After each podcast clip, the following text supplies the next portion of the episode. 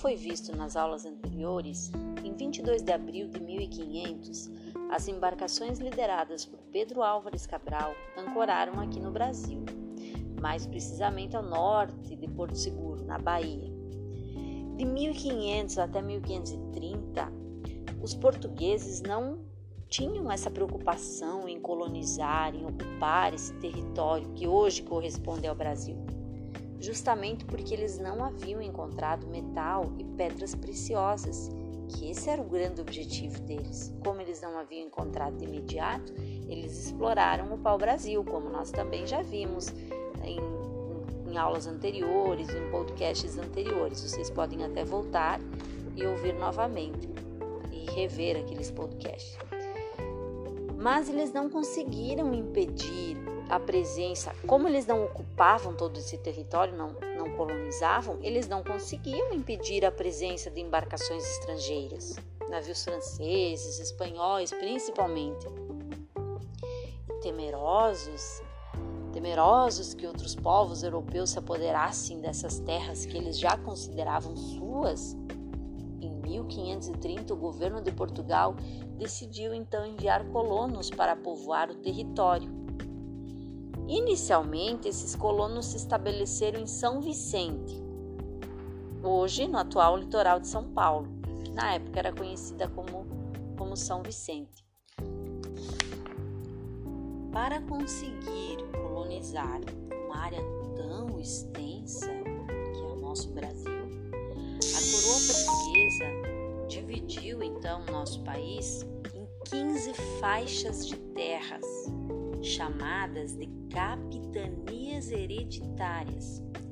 Quem recebia, os homens que receberam as capitanias do rei, que recebiam essas capitanias, chamavam-se donatários.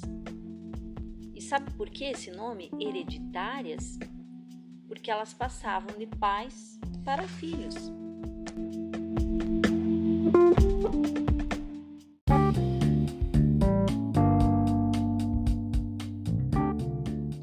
Uma das 15 capitanias criadas, uma dessas 15 terras criadas, ela recebeu o nome de Capitania de Santana. E é essa que nos interessa, porque é lá, na Capitania de Santana, que continha terras que hoje fazem parte do estado de Santa Catarina.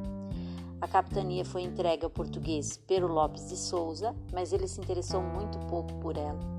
Além disso, por causa de um tratado assinado em 1494 entre Portugal e Espanha, o território da capitania de Santana encontrava-se em uma região disputada por esses dois países. Quem lembra que tratado foi esse? Nós também já vimos em podcasts anteriores, em aulas anteriores, que era o Tratado de Tordesilhas, que dividia a América, né, que dividia essas terras da América terras que pertenceriam à coroa portuguesa e terras que pertenceriam à coroa espanhola. E justamente a capitania de Santana, ou seja, as terras aqui de Santa Catarina, ela ficava numa região bem disputada por esses dois países vocês podem observar no mapa que a Prof disponibilizou, tem nas atividades de vocês, do Tratado de Tordesilhas, as áreas de domínio português, as áreas que pertenciam a Portugal, estão à direita da linha, como é o exemplo da Capitania de Santana, e as áreas que pertenciam à Espanha ficavam à esquerda da linha.